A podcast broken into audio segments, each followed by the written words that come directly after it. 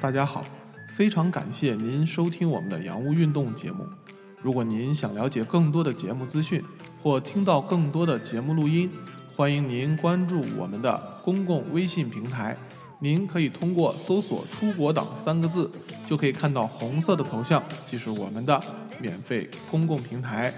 公平台上不但会听到洋务运动的节目，您还能下载到大量的免费基金，同时会听到大量的免费课程讲解。赶快加入我们吧！好，所以说呢，我们从这个，呃。这个点大家就知道，这三天确实是非常崩溃的，对不对？每天十四个小时，产生了无数次放弃的念头，中间穿过了七个州，是不是？中间穿过了七个州啊！但是刚才说了，为什么在这一直铺垫这件事呢？就是因为我中间见到的人的次数特别少，与人交流的次数非常少，那么我就很郁闷，就很痛苦，所以怎么办呢？中间在一个加油站的时候，正好它里边呢卖。一种小的盆栽植物，非常小啊，所以说我当机立断啊，我想这应该是可以顺利陪伴我的唯一生命啊，因为，呃，我曾经想过要不要买一只小宠物，是不是小狗啊或者小猫放在车上，然后陪我玩但是，第一我担心它中间万一有这种要拉要尿的情况，我该怎么处理？是不是啊？会非常崩溃。第二呢，就是住酒店啊什么的也会是一个麻烦。更重要的是，我离开美国的时候，这只小宠物怎么处理，对不对？那么，所以说我本着负责的念头啊，我就放弃了养一只小动物，而是买了一盆小植物，就把它放在我的这个，呃，我拿双面胶把它粘在我车子前面那个位置。所以那段时间我发的朋友圈啊，都会在我的画面里有一有一盆小植物 啊，就是这个原因。当时我买了一小盆花来。放在我的旁边啊，就是这就是你可知道中间开车的过程有多痛苦，哎，非常非常的崩溃啊，非常的崩溃。那么第二个，这第一个消遣就是有这么个植物陪着我。第二个消遣刚才说了，就是发朋友圈。这个美国的中部的公路啊，笔直，哎，中部笔直。那么它唯一的方向改变就是向上或向下，哎，或者遇到大山的时候会绕过一座山，但那个弯道都特别的缓啊，所以说呢，让我开车的过程中呢，就感觉不到快。啊，看到这个开车狂奔的好地方，没错啊，绝对是个好地方啊。那么中部的话呢，基本上公路都会限速是七十 mile，七十 mile 到八十 mile。那么基本上你超速不要超过十到十五 mile 以内，都不会有警察来干涉干涉你的。所以你开到一百六，根本你都感觉不到周围有人，你知道这种感觉吧？所以说第一个第一个消遣我就是养一盆花，第二个消遣呢，我就是边开车，然后双手离把。拍照片发朋友圈，因为那个路太笔直了啊，太笔直了，所以说发朋友圈根本都不受影响啊。当然我不会发太多，但是说也基本上会发一些啊。有的时候还会发一些短视频。那个时候微信刚刚推出新功能，就是个小视频，所以说那个时候我疯狂的发这些小视频啊。这是第二个消遣，第三个消遣呢，在路上就是大家看到这个关键词了，是吧？叫做 Taylor，就是我在 这个盐湖城的时候呢。买了一把吉他，啊，买了一把吉他，所以这个是基本上在后半程陪伴我度过的最重要的一个设施啊，一个设施。所以有了它，还让我的生活变得稍微的有多姿多彩了一点点啊。所以说呢，我经常开的实在累的不行了，十个小时了，我就下车在路边停下来，是吧？面对着大山，面对着平原，面对着这个有的时候是悬崖，有的时候是面对一大群牛。啊，就是有的时候是面对远处正在下雨的一片云啊，不管面对什么啊，我都就迎风啊，大声的这么豪唱两三首歌是吧？就感觉轻松很多，然后再回到车里继续开车啊，继续开车，踏上没有边际、没有没有终点的这个这个远方啊，每天十四个小时啊，每天十四个小时，直到看到我定位好的那家酒店为止，基本上每天都是早晨。十点八九点到十点左右出发，然后晚上十二点到那一家酒店，然后办了入住以后，直接洗澡倒头就睡，啊，或者有的时候再吃个面包，吃个自制三明治啊，然后就睡觉。早上起床，其实晚上睡觉的时候，我经常都会想，算了，买张机票我就回回西部了啊，然后在西部玩几天我就回国了，重买张机票不玩了。因为太累了，那个腰整个都完全就没有感觉了，开的啊，整个没有知觉了。而且在美国，你知道这些呃中间休息区里边的这些酒店，附近就包括大城市都不是哪个每个地方都有这些能按摩放松的地方，更不要说小城镇了啊。所以说基本上没戏啊，你只能自己怎么办？我就有时候拿这个桌角给自己按摩一下，或者是自己把手伸到腰上啊，自己摁一摁。所以有时候经常晚上就睡觉前就会放弃啊，结果呢一觉醒来早上八九点，啊。腰又好了，是吧？精神又焕发了，想再走，是不是？再上路，赶路，是吧？我的目标还是在远方啊！必须要忍受这种孤独，所以怎么办呢？就又再次出发了啊！就所以经常这三天都是这样的精神在支持着我啊！所以说这三天呢，住了几个小旅店也是挺有趣的啊。首先前两天的小旅店住的还是非常开心的啊，住的还是非常开心的。其中第一天呢，呃，我住在了哪里呢？呃，第一天呢，应该是在。呃，中途看到了这个城市，这个地方，我停下来的。哎，大家看到没有？标红的这个区域叫做欧格拉拉。哎，那我在开车的时候呢，我本来是应该直接开到下一个城市的，结果我开到大概呃十四五个小时，那天准备开二十个小时的，就开到十四五个小时的时候，我看到了欧格拉拉这个词，我就一下子呃呃产生了一个共鸣。这个词我在哪里见过呢？大家有没有印象啊？不知道咱们现在这个听众里面有没有呃考过托福的同学啊？在这个这个 ETS 出的这个 TPO 啊 TOEFL Practice Online 这些题目中啊，有一篇阅读原文，就叫做 Ogallala Aquifer，哎，Ogallala Aquifer，所以叫做奥格拉拉蓄水层啊。我当时一看这个词，是吧？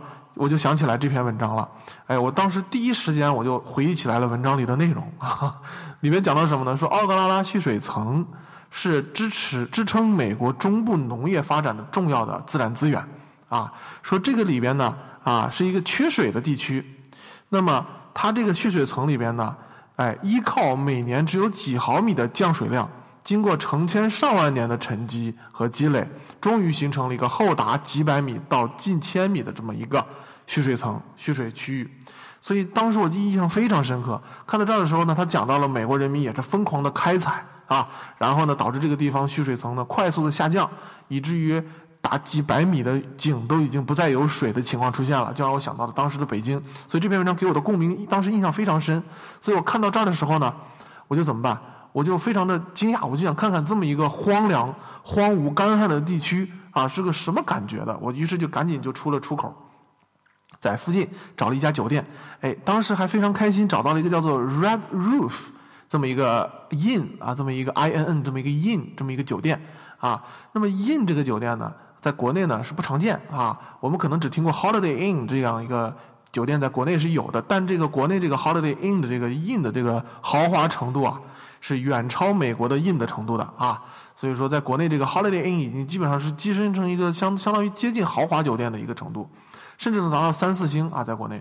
那么，呃，在国外的话呢，这个酒店就是一个，就是一个这种便捷酒店啊，便捷酒店。在国内还有个酒店，就是我看到这个，这个不是我这几天住的啊，这个是在呃这几天过去之后的第二天，就是在这个啊不不不，就是在最后一天结束那一天住的地方，在哪里？在爱荷华大学的对面，有一个叫做 Days Inn 的一个一个快捷酒店啊，便捷酒店。那么在国内呢，这个酒店可能大家印象不深啊，我们在国内有一个酒店叫做戴斯。大家听说过这个酒店吗？戴斯一下子变得豪华起来了啊！在我们太原有个店，有个有一个酒店叫做叫做什么什么戴斯阳光戴斯还是戴斯阳光酒店？进去之后，大厅挑高，我看得有十几二十米高啊！大水晶灯，然后呃豪华的内饰啊，然后大呃非常阔绰的前台啊，俨然一副五星级酒店。还有哪个酒店？还有一个叫做 Johnson Howard。一个叫叫做 Johnson Howard 的酒店啊，那么我在芝加哥住的这个酒店，这个酒店当时住的时候也是四十多五十美金一晚上。到了国内之后，我在大同这个城市的时候，啊，叫做强生，啊，就是强生酒店。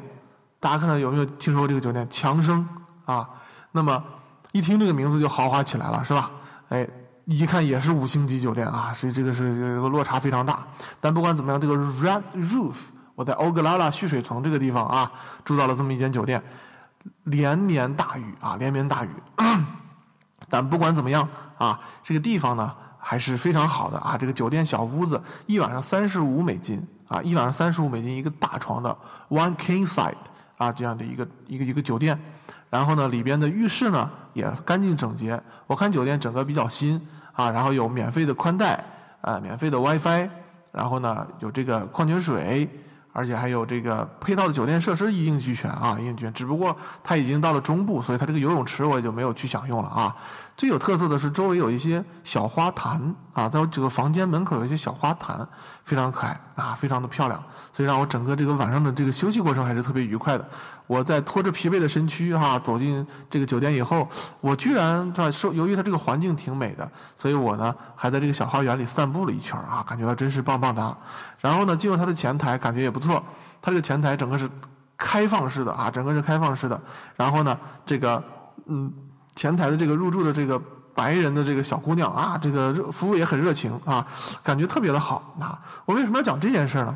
就是因为大家看到这个 Days Inn。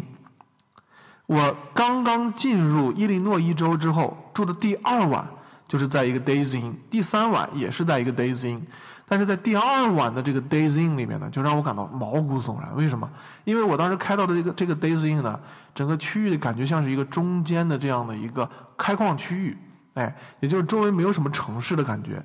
然后呢，我进入这个酒店，我办入住的时候，整个这个酒店啊，它嗯，刚才不是说那个 Red Roof。它是这个一个开放的前台，对吧？你走到前面跟他都能面对面的交流，还能聊两句，是不是？而且白人小姑娘和你聊聊天，你感觉也不错，而且长得很好看啊。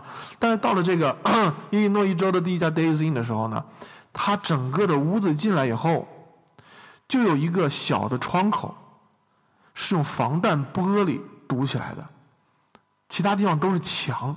就是这个前台这个屋子里边，你见不到这个人，你只能通过这个窗口看到他，而且是防弹玻璃。整个光中间这儿有一些虚点儿垫出的一个圆形，就是让人说话声音啊，不是德州，是在伊利诺伊州。然后呢，下边有一个小槽，哎，有个槽。我进去之后呢，我就跟他说我要 check in 啊，我要去去去去开间房。他说好，把你的护照、信用卡给我。然后我就开始找。Quickly，那个哥们儿大黑夜嘛，十二点多快一点的时候，然后那哥们儿就要求我快一点，是不是？哎，我说啊，我当时因为就很少会有人催嘛，在美国他会催我，然后我就给他，他办的速度非常快。你像在刚才那个 Red Roof 那个那个白人姑娘还会跟我聊天儿是吧？说哎你是从哪来的呀？我说我从中国啊，哦中国是不是？啊和我问很多中国的事情是吧？你们那边是吧？乱七八糟的问，然后呢那个地方你就感觉极其安全。但是到了伊利诺伊这个酒店的时候呢，就崩溃了。你就一瞬间，你就能够在外边我还没有感觉，因为你是迟钝的嘛。我刚从车里出来，但是走到前台里的时候，你一瞬间，你第一秒钟你就知道这个地方一定特别安、特别危险，啊，很可能是经常有人持枪来到这个地方，不然他为什么用防弹玻璃呢？啊，然后呢，他飞快的把这个入住手续办完，一句话都没有多说，就会说快速的进入你的房间去休息。OK。我当时听完之后，我说我连问都没问啊！我赶紧好好好，我拎着包啊，我幸亏没带太多东西，吃东西在车里。然后呢，我就赶紧找到我那个房间。中间我还看到远处有两个黑哥们儿在那个街上游荡，是吧？我非常恐惧，然后赶紧怎么办呢？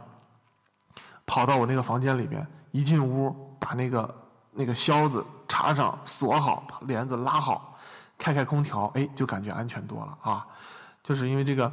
呃，地区你可以瞬间就感觉到肯定是不安全，是不是？那个时候我发现我在找房间的时候都已经忘记自己的腰疼了啊！但不管怎么，一进房间腰就不行了，赶紧躺到那个床上。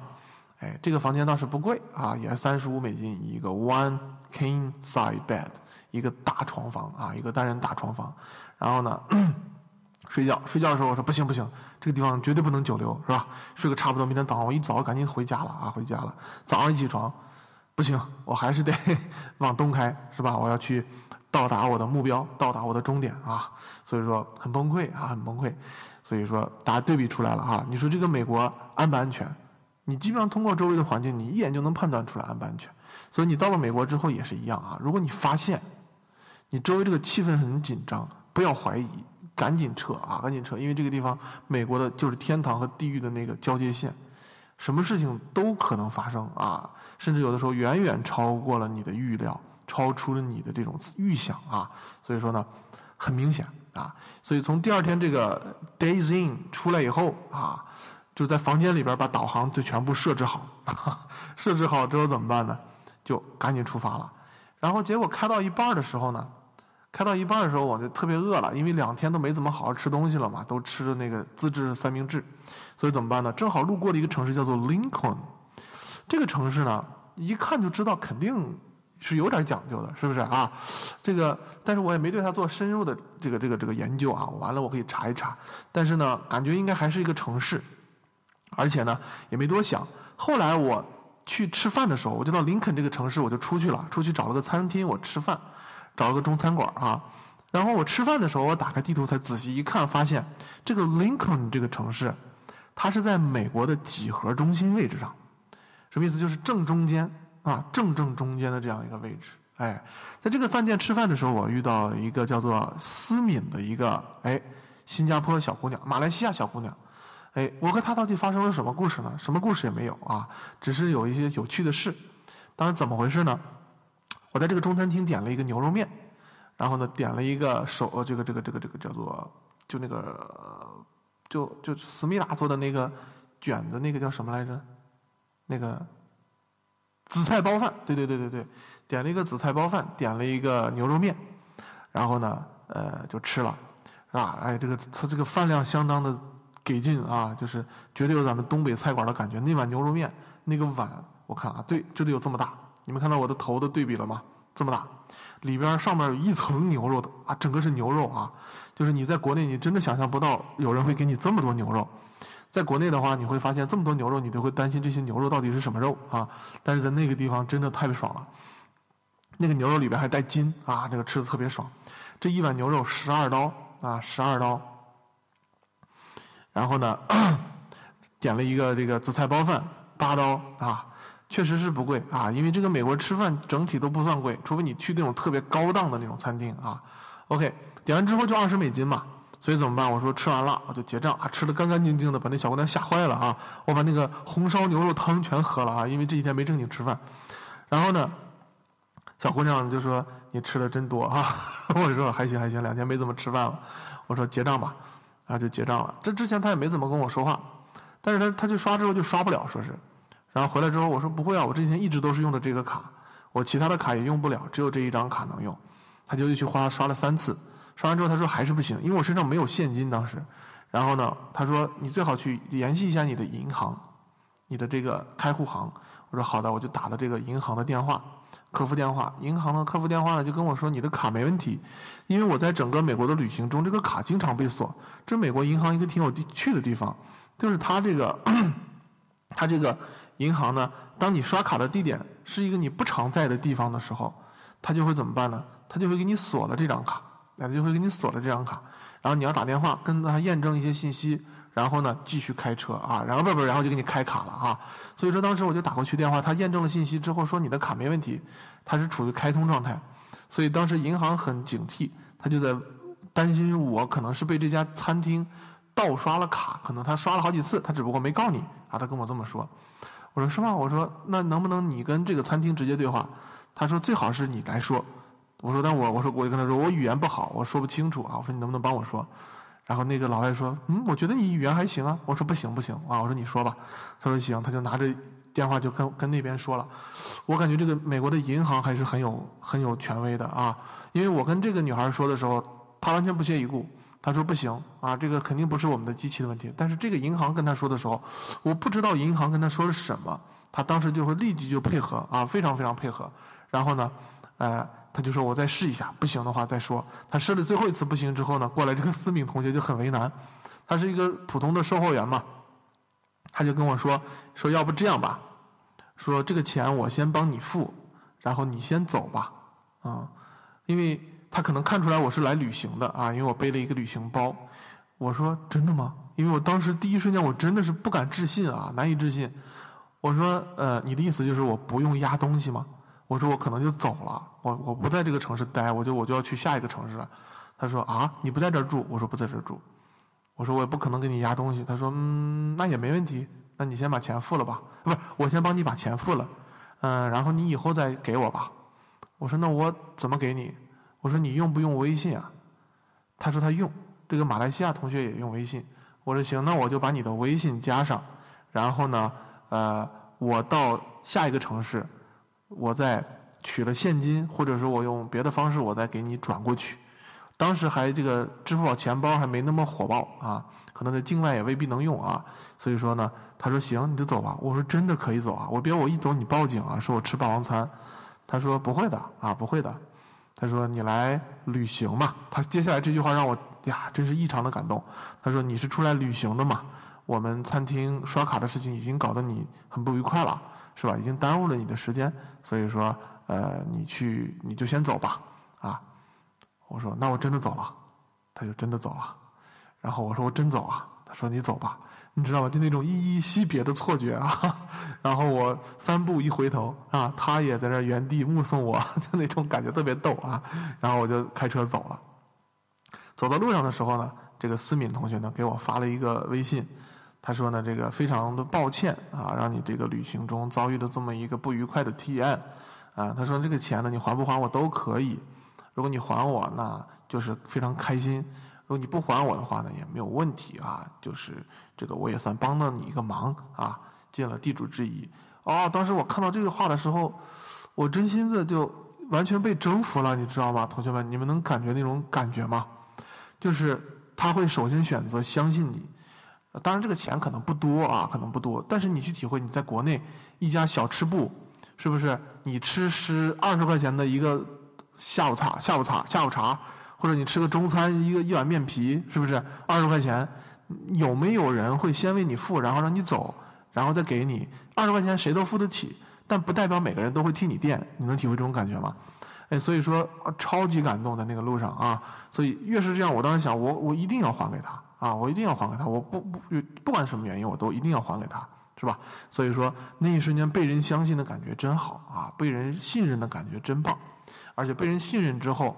你对自己提出了更高的要求和更严的要求，那种感觉真是让我自己都感觉到特别爽啊！那种感觉，觉得嗯，我也是个有诚信的人，所以 这种感觉真是棒棒哒啊！所以说，思敏在这个过程中给我留下了特别深的印象啊，特别深的印象。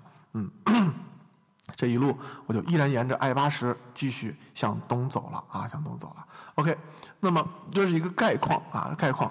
下边呢就是跟大家分享，哎，四个在中部遇到的有趣的小故事。啊，这个小故事，首先呢是第一个中部风景啊，中部风景。那么刚才说了这么多，咱们一起来看看，每天我在大中部是吧，看到的都是怎样的这个这个样子啊？那么由于我做这个 PPT 的时候还在山西，所以说很多图片不全啊。那么呃，我后边再跟大家去分享啊，后边再分享。OK，大家看到这就是 I 八十的路啊，I 八十的路上，那么。其实你要现我现在回头看，我觉得这景色很美啊！我天天开着车看着这景色挺美的，但是其实你在开的过程中是非常崩溃的，因为你可能一个小时的时间，你面前就是这样的，就跟定格了一样那个画面，你知道那种感觉吗？这个感觉就悲剧了啊，就悲剧了。虽然很美，但是它不变化，你就会很崩溃啊。OK，再来一张啊，再来一张。大家看，这是我在一个休息区里边。啊，我在一个休息区里边，他们这个休息区跟咱国内的高速公路的休息区比起来，可真是简陋了很多啊，简陋了多。他们就这么大一大块空地啊，基本上没有什么私家车，因为中部可能私家车在这边旅行的就不多了。然后呢，主要都是一些卡车、货车，这些卡车、货车司机呢也挺辛苦的，还挺辛苦的。那么 我这辆车啊，我开的这辆车，如果停在这辆大车的前边。大概就这么大，同学们，我这个已经是一个丰田的一个商务车了，Sienna，已经算是比较长、比较大的一一款车了。放在这辆大车的前面，可能也就这么大，大概。你算算这一辆车，大概会相当于我的车几辆大。这儿停着三辆这样的车，这整体大概是这个休息区的一半大。你就能明白，这个美国中部真的是幅员辽阔，让你感觉到那一瞬间真的自己太渺小了。每当我面对着悬崖，远处是大的山谷，去唱歌的时候，我那个声音飘向远处，就完全被它吸走的那种感觉啊，就一点回音都没有那种感觉，真是感觉到自己太渺小了啊，真是太渺小了。所以说，这些大车在你面前的时候，感觉真是一种说不出来啊！我现在有一种语言达不到啊，说不清那个感觉了。你去体会，你站在他周围啊，然后呢，我就。有时候在休息的时候，我就拿吉他出来弹唱一会儿，唱一会儿之后，大车司机就会走下来，是吧？有时候会分我一杯水，有时候会递我一根烟，聊聊天啊，觉得你唱的不错啊，哎，我说谢谢谢谢谢谢啊，你从哪来？我中国旅旅行，我准备横穿美国啊，就给他介绍介绍。他说哦，cool，他们真的，他们的每天都在高速公路上。其实美国的卡车司机也不容易，哪里没有去过啊？没有怎么真正的去旅行过，然后生活其实也蛮拮据。然后，呃，他们的收入也没有特别高啊，也没有特别高，虽然也不低啊，因为毕竟是辛苦活嘛，但是说也不算高啊。整个的生活其实还蛮辛苦的，他们也要养家养孩子，是吧？每当提到自己的孩子的时候，他都会感到有一个司机给我讲的动情处，差点流泪啊。说这个自己每天在开大车，也很难见到自己的孩子。他说我的孩子可能也应该快要和你差不多大了吧。我当时没好意思跟他说，我说哥都三十多了啊，OK。那么，但是亚洲人在他们看起来就年龄显小啊，所以说这个感觉也是蛮孤独的哈。这些大车司机也挺孤独的，OK。所以说中间会经常遇到这样的大的休息区啊，大的休息区，哎，非常的空旷啊，非常空旷。可以看到远处也有这些乌云啊，哎，中间这一块你看到，这就是一大片正在下雨的云，同学们，你能看到吗？就是你可能体会不到这个这个照片的宽度能有多宽啊，但是你去试想一下，咱们平常如果一个城市里边，你会发现有的地区下雨，有的地区不下雨，是不是？你从一个下雨的地区开到一个不下雨的地区，是不是还得有一段的距离啊？是吧？怎么也得多半个城市吧？是不是？OK，你可以看到，这就是这片就是整个这一片云，同学们，整个的一片云。然后呢，中间这个区域在下雨，这儿有个彩虹，大家能不能看到？OK，你就能知道这一片云的面积有多大。你可能会看到这辆车，是不是？你在参考物的时候，你觉得这这张图案应该也不大。但我要告诉你，这片云，我从现在这个点开过去，大概开了两个小时，才开到那个云那个地方。它的能见度特别高，所以你看到的是非常远的地方。你看到的并不是近处，你看到近处是完全干的这个地面。你明白这感觉了吗？所以就是你这个视觉和你的判断距离之间发生了偏差，是因为和我们的常识不一样。你看到的这个地方可能是将近一千或者是五百英里以外的地方，OK，那是非常非常震惊的啊！这是非常非常震惊的，让人 OK。所以你就能看到这场大雨啊，看到这场大雨。所以用不了一个多小时、两个小时，我就开到了那个雨里边。发现进了雨之后，我又开了好久才开出这个雨。所以一张照片你会发现它会那么大啊，你体会不到。它有多大呢？我们再来看一张照片。OK，这就是开了大概有一个多小时左右的时候又拍的一张照片，大家去体会。刚才给大家介绍过这个大车吧？同学们有没有印象？刚才我介绍这个大车是有多大？是不是？OK，这样的这么大的一辆车，在这张照片里面就这么小一点点，就这么小一点点，你就知道。那个区域有多大，是吧？那种感觉，你整个在中部平原开的时候，感觉自己就像一只蚂蚁一样。对，看着就像一个皮卡一样，但其实不是，它是一个巨大的卡车啊！它是一个巨大的卡车，你在中部开车的时候，你就真的有一种那种蚂蚁在运送自己的这些粮食的错觉啊！所以说那一刻，你对这个世界的认识就会改变啊！所以中部你说得有多无聊，天天都在思考这样的事情啊！虽然是这样，但中部的这种景色还是蛮不错的啊！尤其是遇到一些牛群、羊群的时候，那种感觉还是。蛮亲切啊，遇到了动物啊，OK，咱们是同类的感觉。OK，第一个故事，第二个故事是什么呢？就是我才知道，美国其实除了一些什么叫做呃，叫做 Verizon，然后那些 Spirit，还有那个 AT&T 这些电话公司以外啊，其实还有一个这个美国国家架设的手机信号网络，其实它是有一个完整的网络的。哎，你看手机现在在这儿显示的是不是 AT&T 啊？这个不是我自己拍的啊，从网上找的。OK，那么 到了中部地区的时候，就没有任何一家公司的信号了，哎，就没有任何一家公司信号了。所以怎么办呢？所以到了中部的时候，它就会连入到一个叫做美国联合网络。哎，如果没有记错的时候，应该就叫做 US Union 或者 Union US，可能叫做。哎，所以说这个网络特别差，打电话信号也差，上网速度也特别慢。但是没它还不行，因为中部需要导航啊，没有它我这个导航就不能工作了，至少是工作就滞后了。所以呢，就是这么一个破网络，是吧？就在中部呢，却支持着我一直完成了整个的这个呃中部的这个驾车的这个旅程啊，也确实挺震惊的啊，挺震惊的。所以这个是我之前始料未及的，我一直认为他们这个网络应该铺设的挺广的，但你却发现还是中国的这个移动网络铺的比较广。咱们在不论多小的城市，你都能收到中国移动、中国联通，是不是？在那儿不行啊，在那儿不行。你基本上一出城市，四 G 信号就没了，三 G 信号都不强了啊，真的很意外。对，咱们肯定是因为人密，但更多的还是因为这个是新兴行业，咱们那些新兴行业跟他们差距都不是很大。当时中国移动在建设那个 GSM 网络的时候，是全球最好的啊，是全球最好的。OK，当然现在可能有些落后了啊，但是现在这个呃比不上日本、韩国的这个四 G 网络了啊。OK，所以这是对我的一个哎小的一个新的知识啊，学到了新东西。然后就是中部吃饭挂账，刚才讲过了思敏的故事是吧？OK，那么吃完饭是吧，直接不用结账，扭头就走啊，这种感觉真是棒棒哒啊。OK，第四个故事，第四个故事我们来看一下。中部绝境是吧？那么每天呢，开车十四个小时，OK，开车十四个小时，中间经历了孤独、恐惧这种危险是吧？大雨，刚才不是说了吗？我开过这个奥格拉拉 Aquifer 的时候是吧？那篇文章里讲了，说他们以每年几毫米的降水量，几千年的时间所积累下来的这样的一个蓄水层，发现我这三天开车中。全在下大雨，就感觉我这三天就经历了他们几千年下的降水下的这个降水量，都在这几天下来了，感觉啊。虽然我感觉它也并不湿润啊，它也并不不它并不干旱啊，并不干旱，但可能是因为我正好赶上这两天就是下这两天雨啊，可能是那个季节啊，那个季节。所以说，哎，中部呢没有什么有趣惊人的故事。啊，整个过程都比较琐碎，只是有一些见闻，有一些体会啊。所以说呢，呃，不知道同学们对这些内容喜不喜欢啊？